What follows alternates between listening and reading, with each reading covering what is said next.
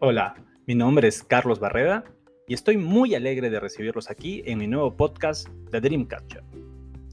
Quiero compartir con ustedes cuál es mi porqué. ¿Por qué estoy haciendo esto? Cuando era niño tenía grandes sueños, sueños enormes, gigantescos, y mientras fui creciendo, fui resiliente en mantenerlos. Pero no sabía cómo y cuándo los lograría. Simplemente divagaban en mi cabeza como a muchos nos puede pasar. Cinco años atrás descubrí el mundo de la lectura y desde ahí inicié un camino de aprendizajes y reflexiones que puse en práctica. Estos aprendizajes comenzaron a mostrarme el camino del cómo lograr mis anhelos y fue así que poco a poco fui cumpliendo mis sueños, los cuales me están construyendo la persona que quise ser. No tienen idea de cuántos sueños he logrado, pero aún me quedan más. Muchos, muchos más. Pienso que todo está ligado a la calidad de información que comencé a consumir y en la mentalidad que comencé a adoptar. Algo me dice que cada día estoy un paso más cerca a poder cumplirlos. Estoy convencido que los libros que estoy leyendo tienen un efecto mágico y que si estás dispuesto a poner en práctica solo uno de esos muchos aprendizajes, poco a poco las cosas comenzarán a encajar en su lugar y comenzarás a encontrar la forma de conseguir lo que tu corazón siempre ha buscado. Personalmente, deseo tanto que todas las personas que aprecio compartan mis aprendizajes, para que también ellos logren sus metas. Pero seamos sinceros, eso no es algo tan fácil de lograr. Decirle a 20 personas lean este libro e implementen las mejoras en su vida tiene un potencial de éxito de solo del 1%. Simplemente ellos son como yo cuando era joven. Tienen sueños, pero estamos atrapados en la rutina. Tenemos otras prioridades, otros problemas. Por lo cual decidí que, en vez de esperar que Mahoma vaya a la montaña, ¿por qué no llevar la montaña a Mahoma?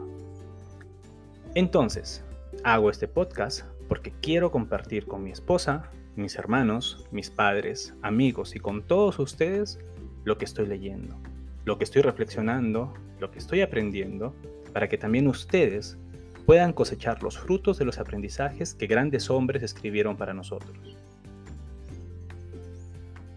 Creo que en la vida siempre tenemos dos caminos.